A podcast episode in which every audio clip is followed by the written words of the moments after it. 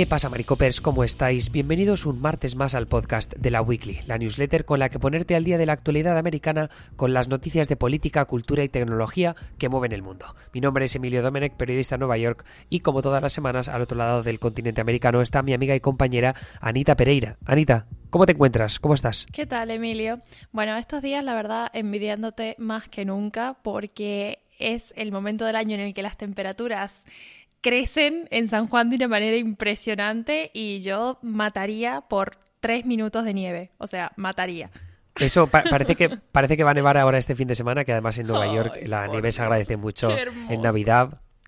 Eh, pero, pero entiendo que estás más contenta por otras cosas que tienen que ver con una pelota de fútbol que hay un pringado de tu equipo que sabe chutarla bastante bien, a veces, ¿no? Aunque ya está un poco viejo, está para el retiro, para el arrastre.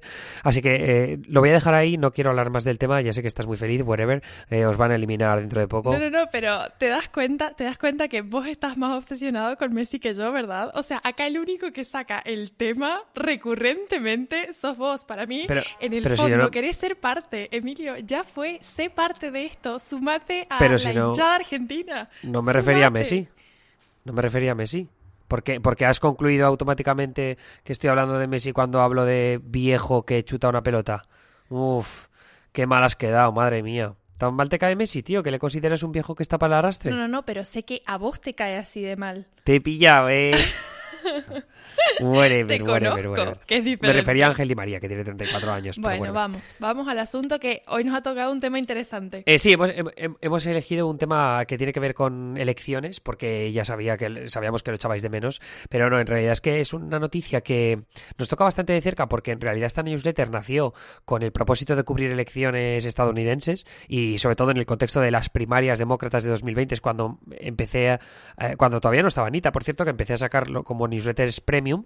Entonces, los que seáis OG por aquí os acordaréis de aquellos inicios. Entonces, eh, ¿de qué vamos a hablar? Bueno, pues resulta... Yo me acuerdo del video. ¿El qué? Sí, consta. Ah, del video, del, el vídeo de Iowa, que hay varios que yo no recordaba. O sea, he visto alguno y he dicho, madre mía, pero qué clase de vídeos hacía yo por entonces, qué creativo era. Ahora mismo, o sea, no soy tan creativo ni de coña.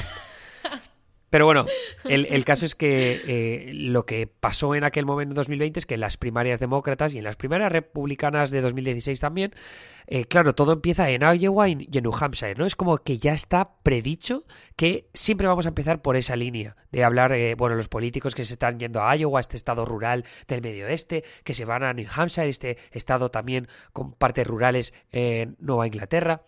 Y sin embargo ahora el Comité Nacional Demócrata, por consejo recomendación de Joe Biden, se van a cargar todo este calendario por completo y ahora van a tener un calendario de las elecciones primarias muy distinto de cara a las elecciones presidenciales de 2024.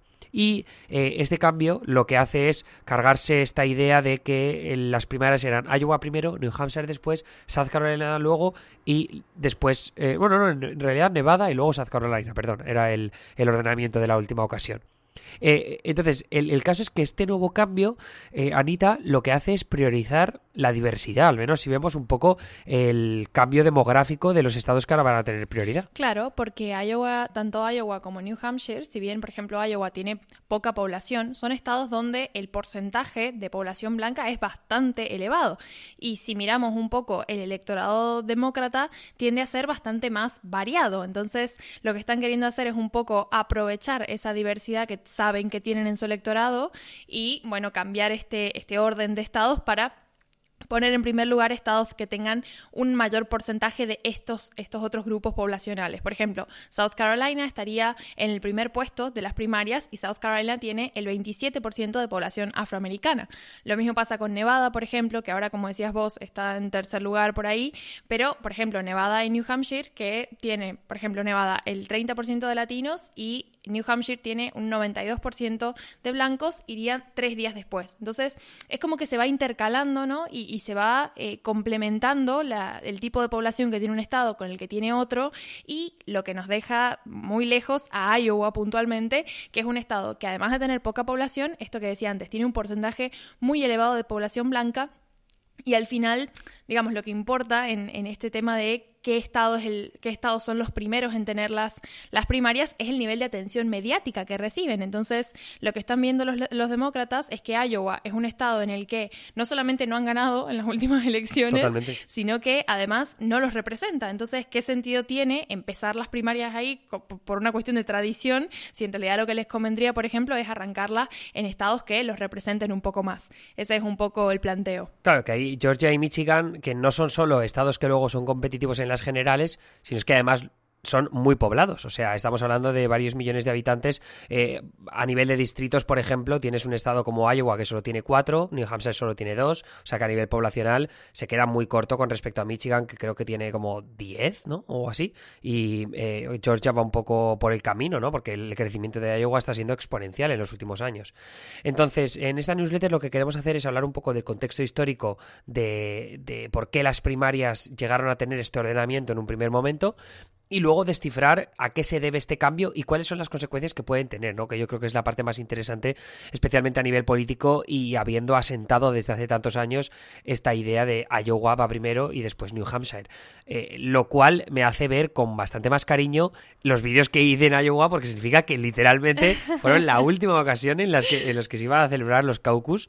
Así que, bueno, quedará eso para los anales de la historia. Entonces, eh, ¿cómo, ¿cómo empezó la cosa de Iowa, Anita? Bueno, Iowa tiene los primeros concursos de nominación presidencial desde 1972 y claro, con el paso de los tiempos han ganado experiencia en Iowa haciendo este tipo de eventos, entonces han crecido, estos caucus han crecido en, tamaño, en influencia, en la atención mediática que reciben, por supuesto, y ahora se han convertido en uno de los eventos electorales más esperados por cualquiera que aspire a una candidatura presidencial.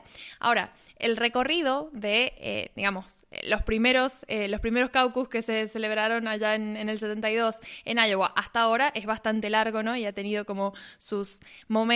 Em, pero lo principal, o sea, antes de, empezar a explicar muy bien, digamos, cómo, cómo ha sido ese recorrido, eh, para que la gente que no sepa, digamos, explicar un poco qué es lo que son los caucus, es como entiendo yo, bueno, vos a lo mejor lo podés explicar mejor, pero digo, es como una mezcla entre unas elecciones y un debate presidencial, porque son eventos en los que la gente no solamente va a elegir el candidato a, poner el nombre en un papel o, en una boleta, sino que está esta cuestión de debatir sobre las propuestas y de hacerle preguntas y, someter a los, a los eh, candidatos, ¿no? A, los aspirantes a, este, a, ocupar la, nominación tanto demócrata como republicana al escrutinio público. ¿no? Entonces son eventos que además duran varias horas y a los que se suele presentar, primero por un lado, poca gente, pero por otro lado la gente que se presenta tiene mucha soltura política porque justamente van a interrogar a los candidatos, van a eh, tener un papel activo en esta cuestión de la nominación. Entonces, es un evento completamente diferente del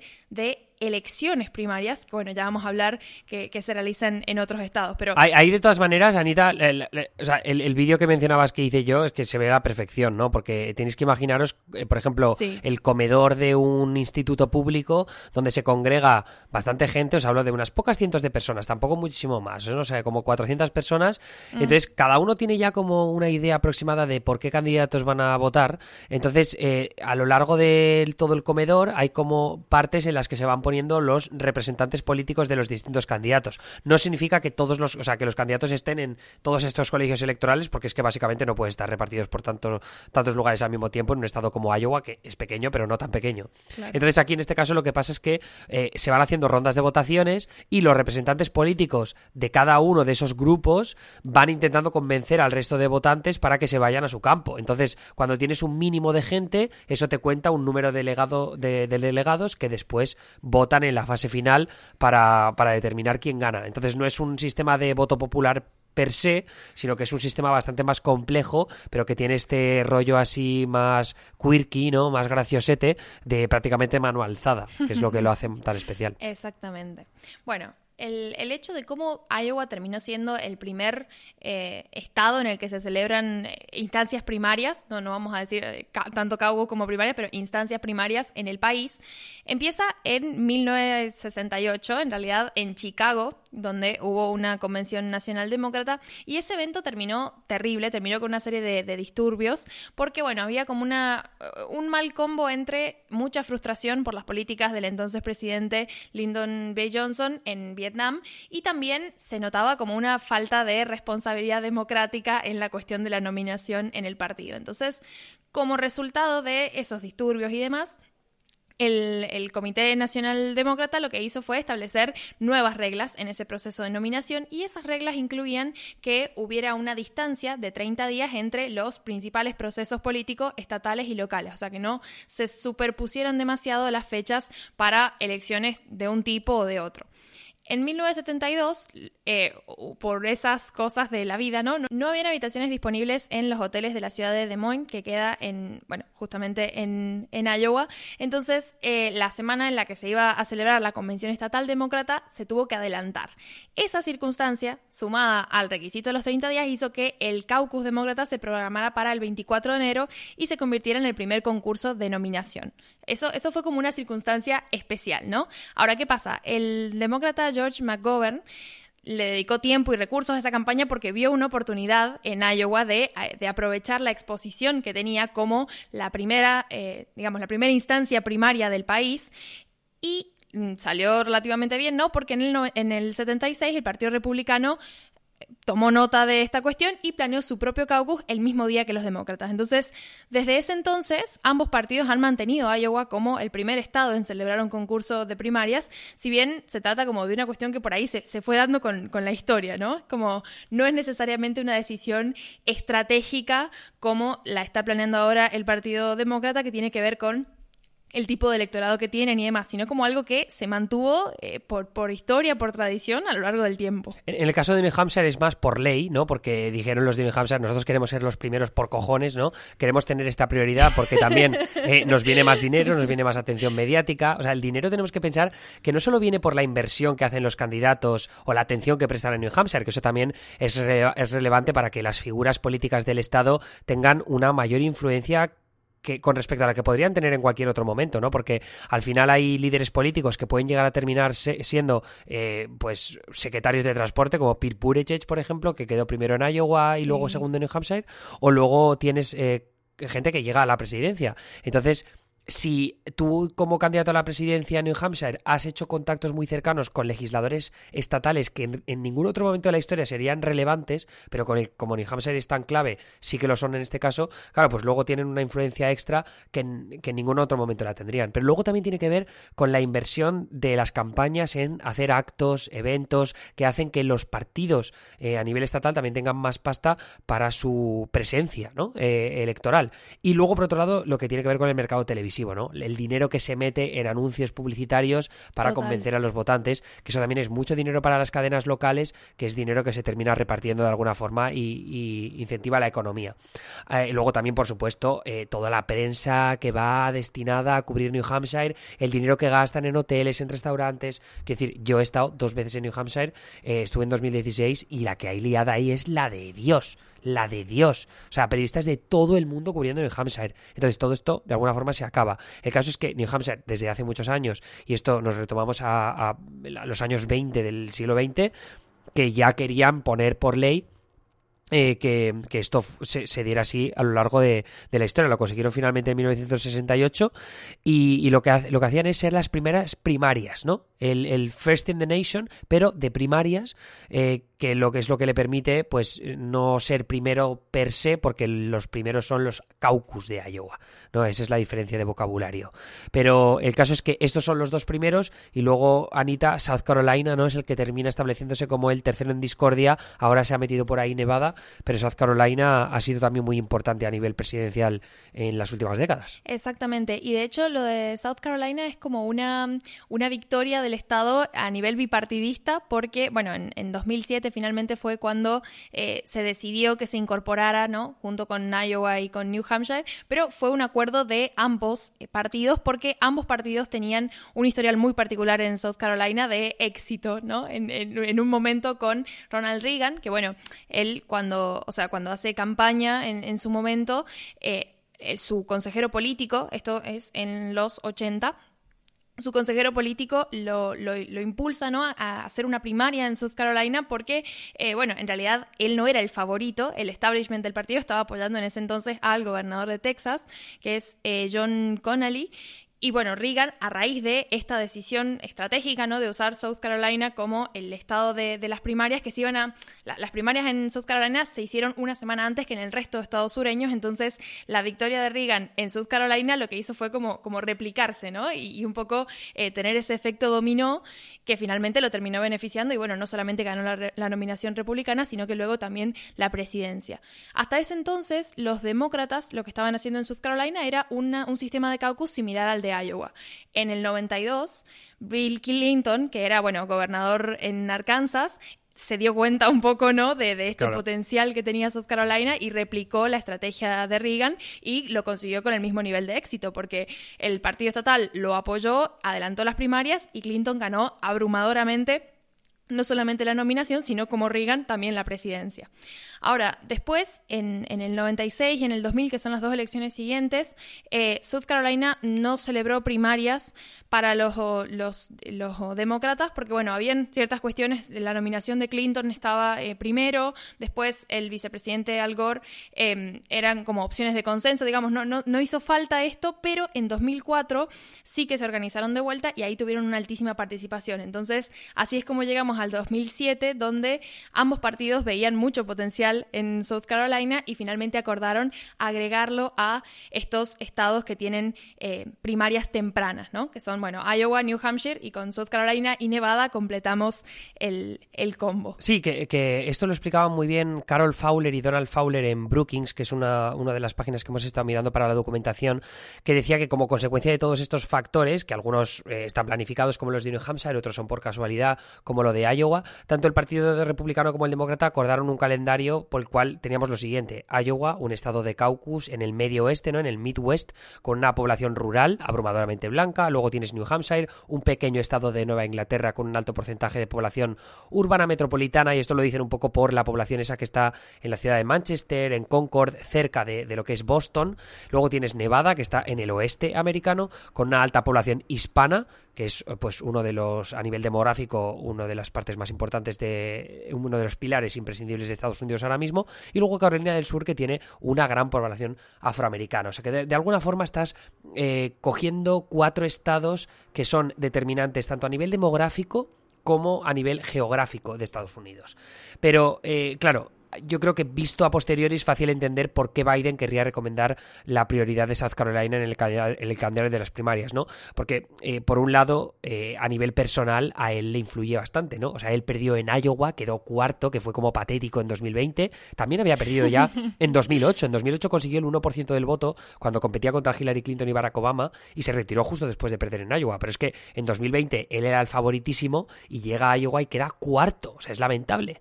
Eh, luego, o sea, él no pudo remontar hasta que perdió otra vez en New Hampshire, perdió otra vez en Nevada que quedó primero Bernie Sanders y luego ya en South Carolina fue donde terminó remontando y eso es lo que le catapultó a ganar las primarias. O sea que tengamos en cuenta aquí la importancia de South Carolina, también por Jim Clyburn, ¿no? que fue este congresista demócrata superpoderoso que terminó dándole su apoyo mm. justo antes de las primarias de South Carolina, cuando nadie daba un duro ya a esas alturas por Biden.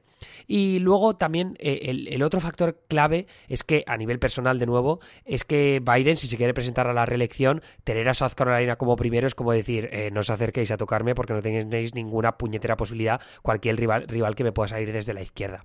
Pero de todas maneras, la decisión es más trascendental que un simple capricho de Biden porque en el último medio siglo hemos conocido a Iowa y a New Hampshire como la cabeza del calendario. Entonces, eh, cualquier político que tenga sueños presidenciales sabe que tiene que establecer base y que tiene que hacer contactos locales en ambos estados antes de cualquier proyecto a la Casa Blanca.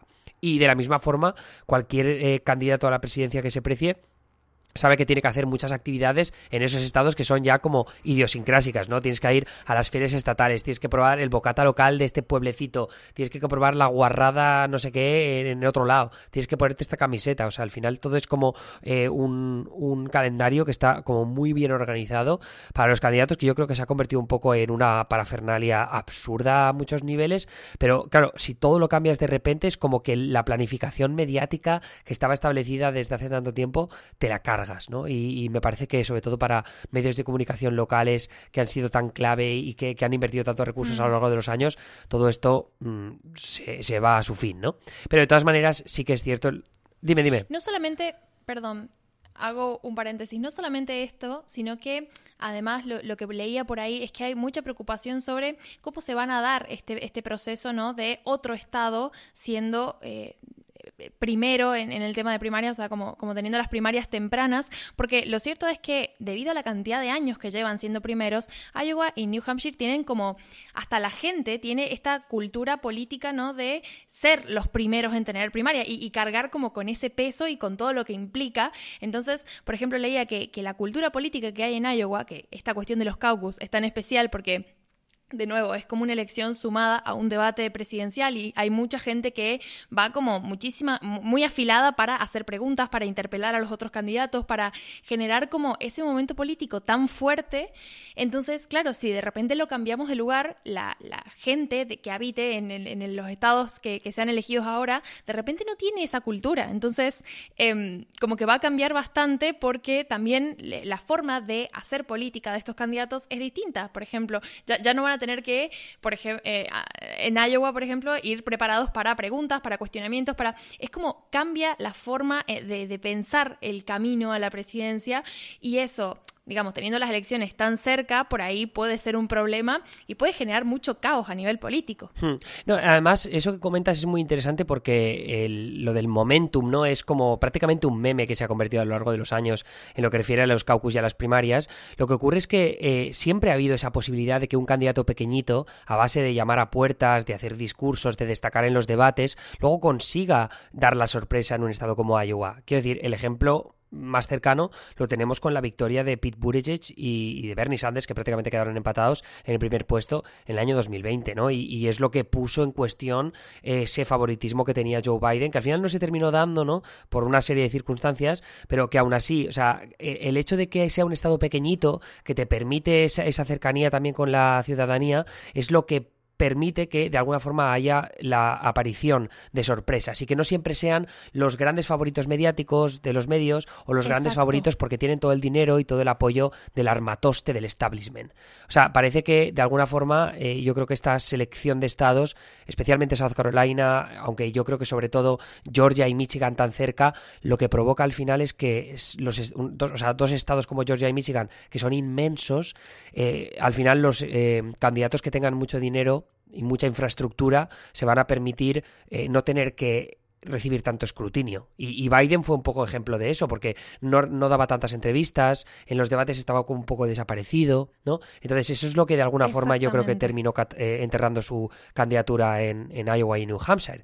Ahora, pues simplemente gastándote una cantidad de dinero, dinero inmensa en estados como Georgia y como Michigan, ya vas a tener mucho camino hecho, especialmente si tu nombre ya es reconocido por los votantes porque eres famoso eh, por los medios, que al final también es, es un poco el privilegio de los medios de comunicación de esa clase alta que forman eh, los periodistas, de determinar quién va a ser el candidato que, termine ganando. Exactamente, sí, que eh, por ejemplo, con el sistema de hasta ahora, ¿no? Si alguien daba la sorpresa en Iowa o New Hampshire, se aseguraba esa cobertura, pero porque la cobertura está por el evento. Claro. Y esto me, repite a, una frase que leí en, alguno de los artículos cuando estaba eh, leyendo sobre Iowa, que decía como, no es que Iowa sea importante como Estado y por eso es el primero, sino que es importante porque es el primero. Mm, em, entonces, esa cuestión hace que, de repente, como decías vos, si ponemos el foco en otros estados, en los que juegan otros factores, porque más gente implica que, y, más gente, y no solamente más personas, sino el tipo de primaria. Si es una, no es lo mismo que sea un caucus que sea una elección primaria. Entonces, si son elecciones primarias en estados con muchísima gente, una buena campaña publicitaria y mucho dinero te asegura eso. Entonces, eh, veo esto, como que se le quita la, chance a gente que quizás no necesariamente lleguen a la presidencia, pero por ejemplo, en el caso de, de Pitt, que lo has mencionado un par de veces, ahora es... Eh, uno de, los de los ministros de Biden. Entonces, ese salto ¿no? y esa, ese crecimiento en políticas se le dio gracias al sistema que manejamos hasta ahora. Pero bueno, habrá que ver cómo se cambia y, y, cómo resulta también. Sí, es verdad que futuros presidenciales eh, suelen salir de estados como Iowa. Y Pete Buttigieg va a ser, va a ser candidato presidencial en el futuro 90% eh, seguro, ¿no?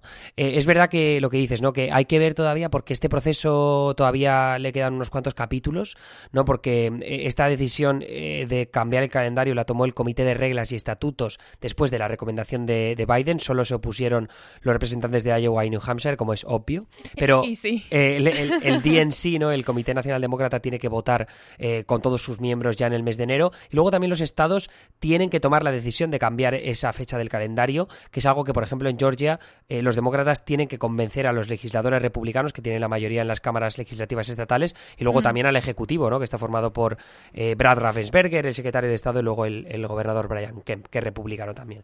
Así que, bueno, como digo, quedan algunos obstáculos, resquicios que tienen que arreglar los demócratas que quieren cambiar esto, pero todo apunta a que va a ser así. Eh, me parecerá de todas maneras interesante ver también cómo reaccionan los republicanos, porque los republicanos, lo que es el Comité Nacional Republicano, ya votó a favor de mantener el calendario habitual, por tanto, este cambio mm, no sé cómo se puede dar. Entonces, e, ese es un poco el resumen de lo que os queríamos contar hoy. Anita, no sé si te escucharemos esta semana, que estamos un poco agobiados. En realidad solo estoy yo agobiado porque me voy a mudar de Nueva York y tengo mil cosas que hacer. Pero, pero bueno, eh, si no, te escuchamos a ti mañana en la newsletter premium. ¿Sabes ya de qué nos, nos, vas a hablar o no? No, todavía no. No sabía si iba a haber newsletter para empezar, pero bueno, no pasa nada. Cruce los dedos que sale. De hecho, de hecho no está decidido, no está decidido. Igual, igual no ocurre. Igual no ocurre. Lo que tenéis que hacer es, si tenemos mínimo cinco suscripciones eh, de pago nuevas, entonces eh, va, a haber newsletter extra Me parece muy bien, la verdad. Perfecto. Venga, Anita, pues nada, que vaya todo muy bien. Adiós.